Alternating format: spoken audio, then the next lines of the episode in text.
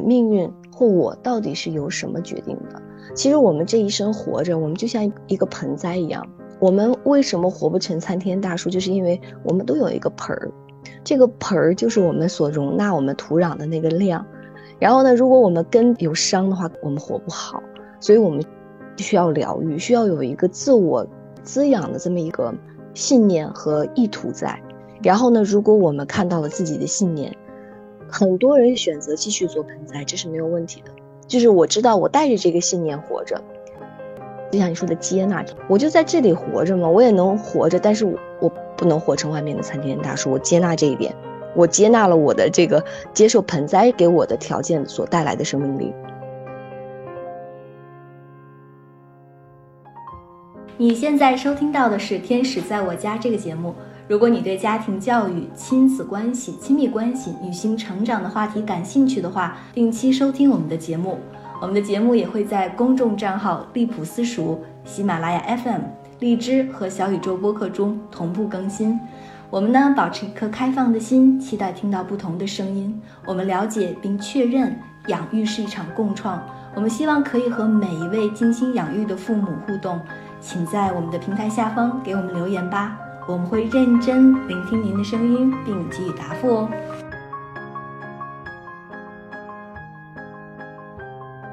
Hello，大家好，欢迎收听新的一期《天使在我家》，我是 DL。Hello，大家好，我是知月。我们这一期呢是要聊一聊一个听众来信吧，也是我一个朋友问的。他说：“嗯，我经常看到你们讨论亲子关系，所以我想请教一个问题。”就是像那种小时候从来没有体会过母亲或者母爱积极影响的人，这部分，嗯，完全缺失，甚至可以说是反向负面的。这种人甚至看到母婴关系决定孩子的一切关系这种话，都会本能的抗拒，因为他就像是在告诉这群人：如果你没有母爱，那你是不是永远就不会幸福了？以及这种人如果不和母亲彻底的和解的话，以后的亲子关系是不是？也很难维系好。嗯，其实我觉得我是有点感同身受了。虽然我出生的家庭母亲对我的关爱就是真的是一丝也不少，但是也并不是百分之百没有问题。我看到了一个类似于就是零到三岁你怎么陪伴孩子，或者是母亲对于孩子的影响。主题的书籍呀、话题的时候，心里面还是会有一点懊悔，但是又不知道该怎么办，会有一些这种感受的。对，嗯，提到了这个问题，他说缺失，甚至是可以说完全是反向负面的。嗯，在这里边，它的一个绝对性值很高哈，就是在网上的负面新闻还是有的，关于这种母亲的错误的，我们指的是。引号带引号的错误的影响，就是一个妈妈把自己的孩子抛弃了，抛弃了以后，到了十多年之后，反过来跟这个孩子索要抚养费，然后最后就告到法院了。还有像我们看到，其实很多那些很早就是在家里没有得到很多的关于父亲呀、母亲的积极的关爱，而更早的就是担到承担家里的那些责任的这个。人他们在社会上不断的提炼自己，然后呢再回馈家庭，所以这个问题在我看到了以后，我我会想问我说，你这是一个什么样的问题？这个问题里包含着这个人或者是经历过这些体验的这些伙伴的他的怎样的个体体验？然后呢，我在看到这里边的一系列的问题的时候，说母婴关系决定孩子的一切关系。然后在这里不断的进行反问，是不是永远就不会幸福了？那我以后怎么办？我和孩子的关系，甚至是我和其他的关系还会好吗？所以这是一个在我看来充满了冲突和矛盾的问题，就是它里边本身就有个体的很多的纠缠，你没发现吗？就是这个里边的显而易见的冲突和矛盾是什么？就是我不想认命啊。我不想认同这一点，这个认同的那个点是什么？就是母婴关系决定孩子的一切关系，所以他才会本能的想要抗拒。但是呢，后面又在问说，我是不是会永远都不幸福了？这这种不幸会延续到我的孩子身上。我不想认这个命，但是我又走不出不被爱的那种命运，又唯恐带来更多不好的影响。那我要怎么办？我要去和解吗？所以我们说他本能的抗拒的是什么？所以是抗拒的我的命运和我的一切关系被过去这段糟糕的关系所定义。我抗拒他就这样的定义我的人生，但是我好害怕，就是很恐惧，因为人们似乎都是这么说的，书里都是这么讲的。所以他其实，在反问的时候，也在自问：就是这是真的吗？没有母爱就永远不会幸福了吗？不和母亲和解，那我怎样去摆脱这段关系带给我的创伤？所以，我觉得这个问题里边，我第一时间读到的是这一系列的冲突。所以，我就继续去问了。那这个问题更进一步的是什么样的问题？就是我没有被爱过，我怎样可以活出爱？我曾经没有这样的体验过啊。我在我的阶段性的生命里没有体会到阶段性的母爱的，随之我的成长所需要发生的变化，它是一直是一样，它约束我，它控制我，它似乎在我三十岁了以后，它还在不断的教导我，想要控制我。我一直在感受到这样的，我怎么办？所以怎么理解呢？我是逃离呢？我是断绝关系呢？我还是硬着头皮去和解呢？这一系列的问题都告诉我们，其实。问题的本质不是通过思考来解决的。你读到书里的那些故事和那些教导，也不会让我们活成爱，不是吗？你说你逃离吧，做不到；和解了吧，我从心底里抵触。嗯。所以你说，我们再追问一下，继续追问一下，这个问题的本质是什么？就是是什么到底障碍了我们活出丰盛和喜乐的人生？是什么障碍了我们活出爱？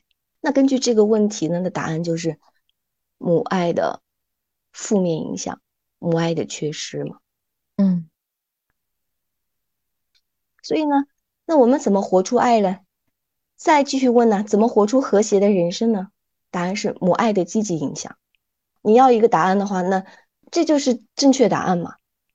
根据这个问题所设置的前提条件，只有这两个答案嘛？要不就是母爱糟糕了嘛，要么就是母爱好了嘛，所以我的人生就被这样决定了，那是吗？是这样吗？是真的吗？好像也不太是哦。我们认为的爱是什么嘛？那爱一定有一个样子嘛？就是在这个问题里，他爱一定是有一个样子，他最好是积极的，最好是温暖的，最好是正向、包容和柔软的。它是爱，也是爱的一种形式而已，它不是。爱的完整的样子，我突然间就在这个这个问题里不断的沉淀，不断的沉淀，我就会发现，哎，我们好像似乎一直在期待完美的爱，那个完美的爱就是我们头脑想象的那个那个对于爱的定义，但是爱不是完美的，爱是完整的。那刚才你体验到爱是一种样子的话，那爱一定有其他样子吗？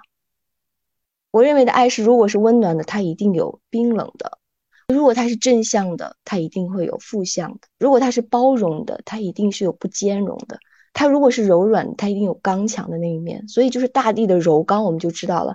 那大地爱不爱我们？大地爱地球上的每一棵草、每一个生物。那大地硬不硬啊？它硬啊！它只有硬才能支撑我们呢。它软呢？它可以让一切的种子扎根下去，去生长啊！是不是就是？一阴一阳之谓道，一正一负之谓爱。是的，现在我们在聊的也只是头脑层面的在回答问题而已，所以我们还是活不出爱。其实不是因为我们缺爱，是因为我们用我们要求的爱的样子存在。嗯，用那个对于爱的狭隘定义，然后去定义了我们幸福的该有的样子，然后定义了我们和自己和孩子的关系。然后呢，我们把自己的生命权绝对的交给了母爱。对了，就是你决定了我的命运，决定了我的爱的样子。很多人就会说嘛，那我换个问题再问了：活出幸福生命的决定因素是什么？你认为什么是活成这个样子的必要条件吗？我觉得没有，没有。对呀，没有嘛。所以我给你个大房子，你就绝对幸福了吗？我再给你一堆钱，我给你你要的权利，你要的价值感。你有工作，你有饭吃，还有很多人认可你，有一个爱你的丈夫，有一个爱你的孩子。嗯，活出幸福生命的决定因素是什么？刚才你说了，没有，没有一个是直接决定我怎样幸福的因素，没有，因为不同的人不同的体验嘛。对，但是你知道吗？就是你这样一说的话，我可以插一个，我最近看了一本书，叫《小瞬间》，里面就讲到，就是我们以前就是在上学期间，可能二十二岁以前吧，我每次都特别的期待一个新的一个学期，因为新的学期的时候可以收到新的这个书本。嗯，然后就感觉这个学期可以崭新的开始，然后崭新的开始，我又可以认真努力，忘掉过去的那些成绩上的不好，然后我就 会非常的期待新的学期的开始，或者是新的一个学校，新的生活。然后那本书里面就是说，我们小的时候都是会以黑白分明的去看这个世界，就是这个人不是好的就是坏的。然后当我们遇到一些坏的东西的时候，我们都希望重新能重新出发，以至于我们毕业了走入到社会的时候，也都希望嗯在某个地方过得特别糟心的时候，我们就会期待某一某一件决定性的东西，就像你比如说换一个大的房子。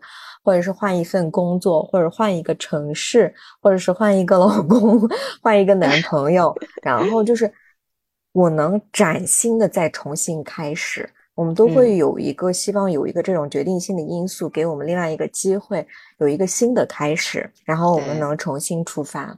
但是他说，但人就是复杂的，我们就像一个蜗牛一样，我们背后的那个壳是会。一直在，而且会可能会越来越大。但是呢，它就是它也造就我们这个人，所以就是可能人的成长的过程当中，你认识到这个世界是复杂的，不是单一的。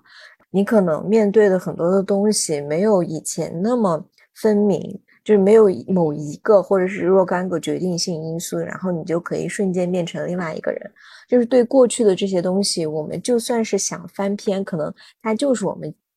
嗯，心中的嗯一部分，那我们能做的可能就是说，先就是就是去认可，就是接纳，就确实是有一份这样的一个现实，然后再往前走。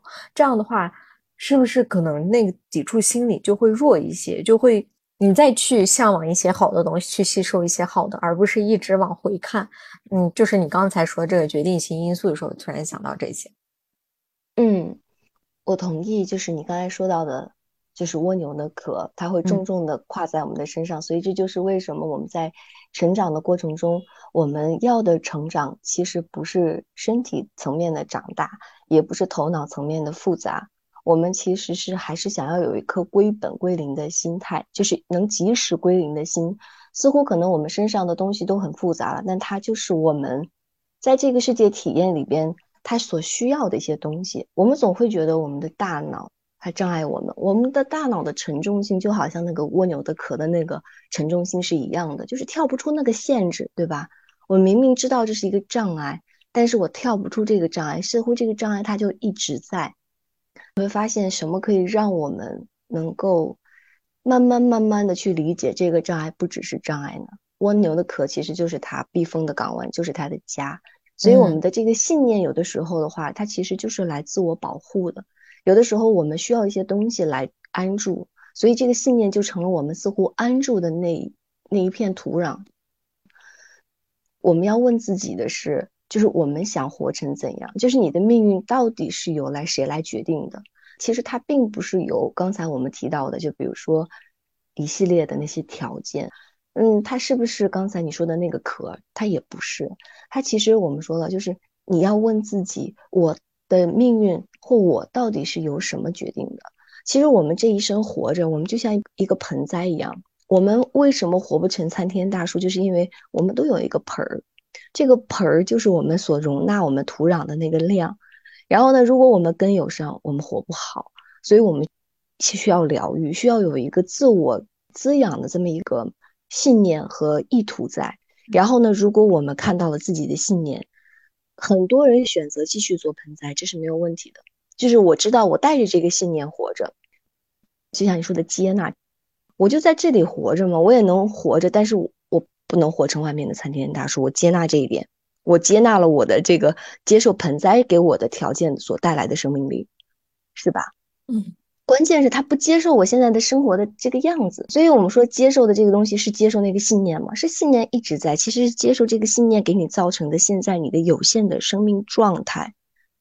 所以你就要问自己了，你到底要不要跳出来？如果你要跳出来，你需要把那个花盆打碎。所以你说我是要跟一个外面的东西和解吗？我要跟妈妈和解吗？我要跟老公和解吗？还是我要跟我亲子关系中跟我天天吵闹的孩子和解？没有啊，其实就是跟自己的信念。你是要和解吗？还是要击碎它？还是要怎么样？其实外面的东西只是工具而已啊，就是行不通，说明了什么？我们认为的爱行不通的时候，只说明了一点，就是我们撞自己的墙了。这个痛苦就是来击碎你这个墙的。你要不要击碎这个花盆？如果不击碎，接受一个盆栽，接受自己是一个盆栽植物。如果不接受呢？好，那我把自己的盆栽打掉，我把自己移移植到外面的大地里，我接受万物的滋养。外面的一切代表着什么？有风，有雨，有冰雹，有寒冷。我能不能受得了外面的那些无限？我能不能敌得过？所以还是我能不能臣服于这些东西，而随着阳光雨露的滋养给到的东西去生长？所以现在又问的一个问题了，就是你接下来要不要成为盆栽？外面植物的命运是谁决定的？我的命是谁决定的？很多人说是我能决定的。我就活成了自己命，是我决定不了的，我就身不由己嘛。所以我们在养育中经常会说，我们要倡导给孩子一个快乐的、有爱的生长环境，这样有助于孩子成为一个有爱的人。但是反过来，我们反过来，如果把自己活不成幸福的样子归咎于这个环境，那是什么？那就是我们活成了自己的宿命和任命了嘛，对吧？我们就是一张白纸，我们被这个环境所塑造。看来这个环境是因，对不对？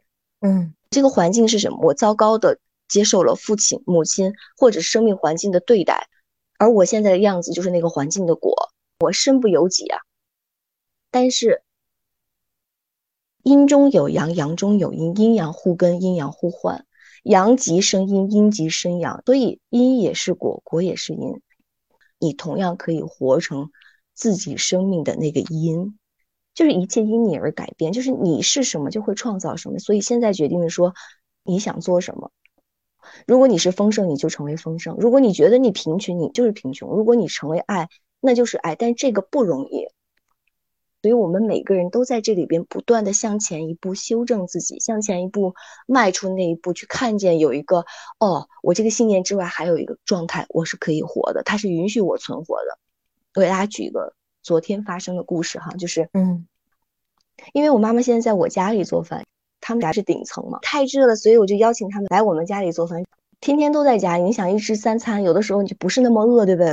有的时候代谢就是慢，所以我我跟妈妈说，我说晚上我就喝点汤就好了，我就不怎么吃了。我先生减肥嘛，他说他也不吃。爸爸妈妈是一个很克己的人，所以克己就是他们对自己要求很高，所以他就说，哎呀，你们都不吃，那我们还来这里做什么？你想啊，父母双双来到家里做饭，我们一家三口不怎么吃饭，而父母做饭只是给他们俩。我的妈妈很不自在呀，她的意思就是我都没脸在你家吃饭了，对不对？他那一刻说完了以后，我就我说哎呦，我说你们这是说什么？我爸说哎呀，我们偷偷聊个天被你听到了。回到厨房，我说妈，你是怎么想的？如果在那里做饭安心一点的话，我们就在那里做。我妈就会说：“不是妈妈不安心啊，是你们都不吃啊，我们吃。”又重复那一堆问题。最后她说完了，我只说了一句话：“说妈妈一定是女儿做的不够周到，没有考虑到你的想法，是女儿做的不够好，才让你会在这里感觉到这么不安心。”其实那个转念，我就知道一定是我做的不够足，所以才让妈妈在家里不够安。我的爱是什么？我会想要给出来的那个爱是。真真正正适合他的是恰到好处的，是根本不进行头脑的干涉的。所以说出那句话的时候是正心诚意的，就是我是做的一定不够好，才会让妈妈这么不安心。那一句话就是随口脱口而出的。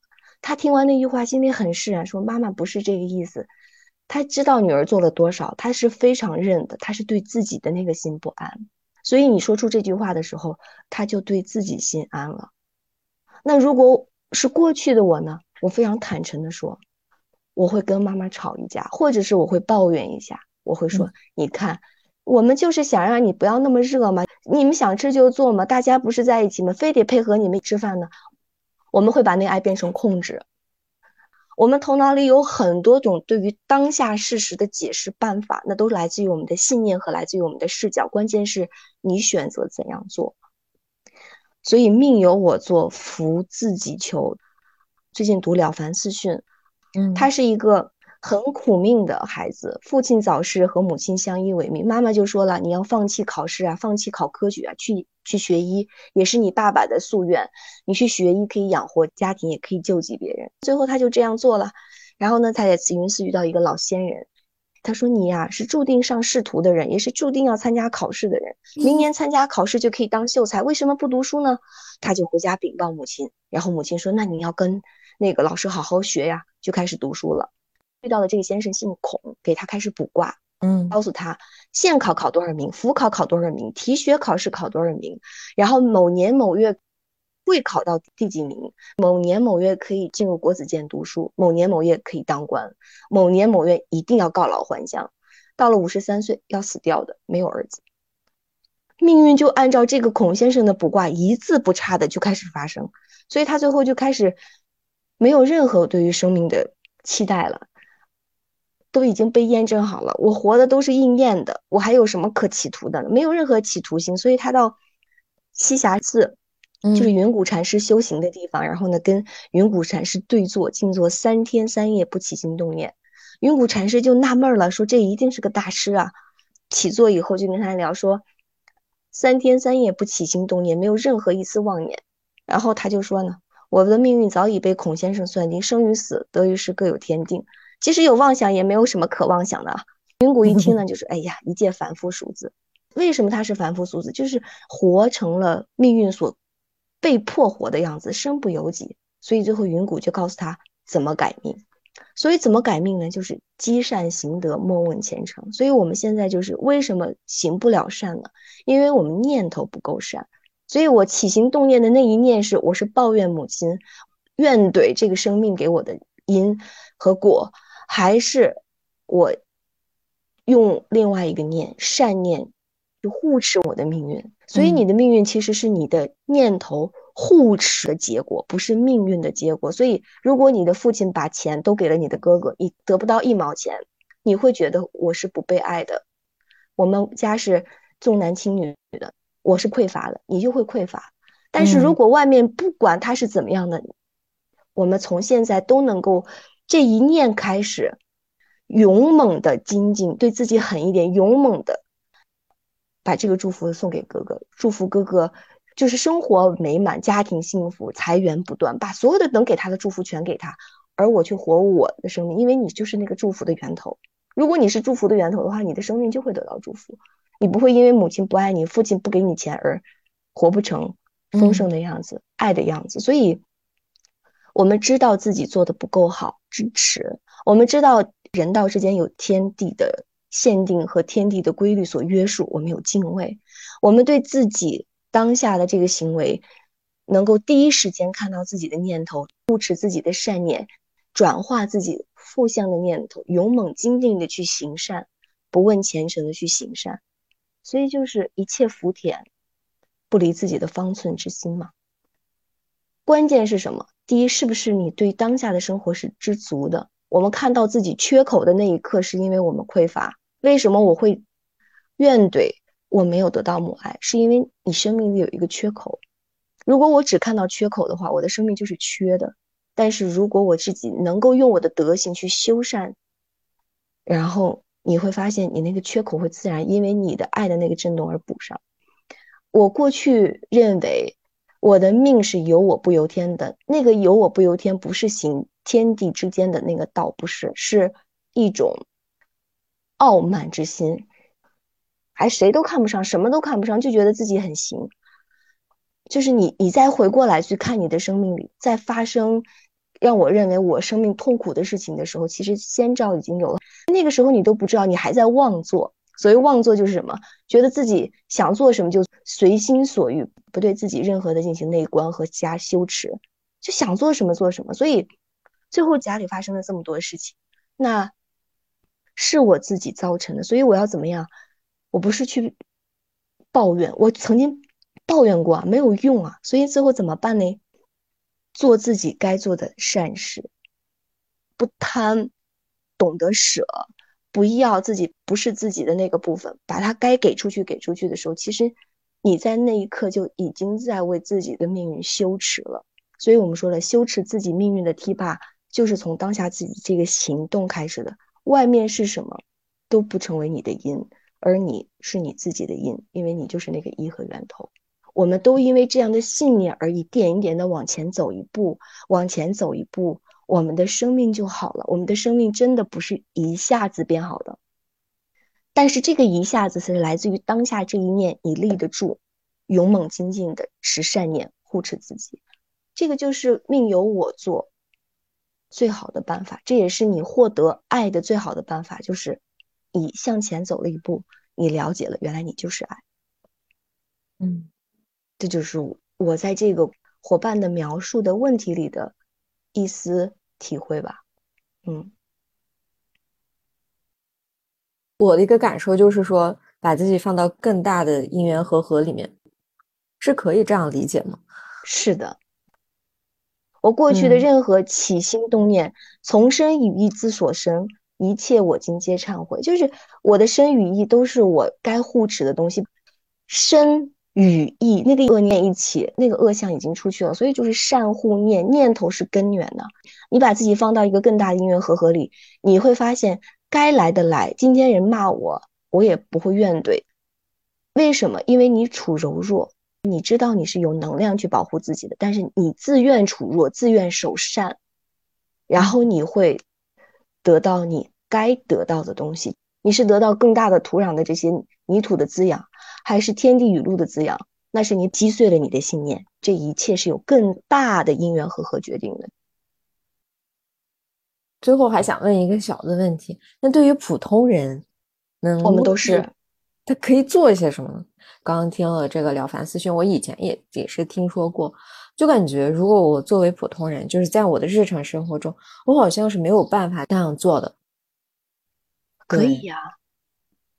真的可以呀，我们都是普通人，嗯嗯，我们认为我们活生生的生活，然后呢就是生活，我们认为我们的念头的生活不是生活，所以从这一刻就说，我们过去一直在这个天使在我家这个平台在提倡的，就是内观，观的过程中，你对自己的当下的那个琐事，不好的琐事护持起来，这就是一个很好的行动，嗯。我守不住自己，所以在刚才我们还聊说，我不由得就在身体不好的时候就跟孩子起冲突了。我守持自己，就是能够把持得住，一切都在把持着自己，控制自己。所谓的控制是什么？是你修缮自己当时的那个状态，不断的修缮自己当时那个状态。你说我做什么了？好，我昨天读到了一则消息，是关于猫咪虐待的，烟头烫伤，大面积烧伤，皮肤坏死，然后呢黑车黑作一团，脑子里都长蛆了。你说看到那个新闻的时候，这是一则新闻，跟你有没有关系？你读到的就是你的世界，绝对跟你有关系。那一刻起心动念的是什么？祝福他，祝福这只小猫咪。就很多人好心人都在救它，能不能救它？希望它能够得善果，希望它能够好起来。如果不好呢，也祝福他，不再经历任何生命的痛苦。去祝福他，在心里不断的去祝福。发生了一件什么事情呢？当我再打开，我再打开一个新闻，比如说再看一看，我看到的都是，嗯，工地一个工人团宠一只流浪猫，大家把吃的都给它，还有还有小猫咪跟主人的那个亲密的互动的那个各种的照片，这就是新闻上的。所以你读到的新闻就是你的世界，你可以做什么呢？看到地震的祝福，马上把这个祝福送出去。你身体做不了什么，但是你的意念的那一刻，你是可以把这个祝福给出去，这就是跟你相关的。所以，当我在跟我丈夫起冲突的时候，还有没有冲突？有冲突，那怎么办呢？在这份冲突里，继续向后退一步，去观自己。我愿意好好爱他，从这一刻开始，我愿意成为爱，去爱这个家庭，从现在这一刻开始。你不知道你接下来会做什么。你可能还会，但是你不断的在手持自己、护持自己，所以一念就是一世界嘛。所以你说我是一个普通人，我也是一个普通人，正是因为我们都不是圣人，我们才这样聊嘛。天天聊完了以后，我们干嘛去做嘛？就是知行合一嘛，去做做什么呢？手持自己的念头，去做，去手持，去行动。我我说清楚了吗？嗯嗯。身边有需要帮助的人，看到了马上去帮助，也不觉得是自己帮助了他，然后把他忘记，就就去做下一件事情，把它做好了。做好的就是不带任何怨念，不带任何回馈的需求，不带任何期待的做了就行了。修理自己的方寸之心，就是修持方寸。方寸方寸，你别说我今天要去做一千件大事，大事在外面做，不是，就在里边做。每一个对自己的耕耘都是在里面耕的，种善念得善果。所以这个方寸，我们的这方土地，这方福田，我们不断的去种种子，那个种子就是善的种子，善的种子，爱的念头，祝福的念头，感恩的念头，成全的念头。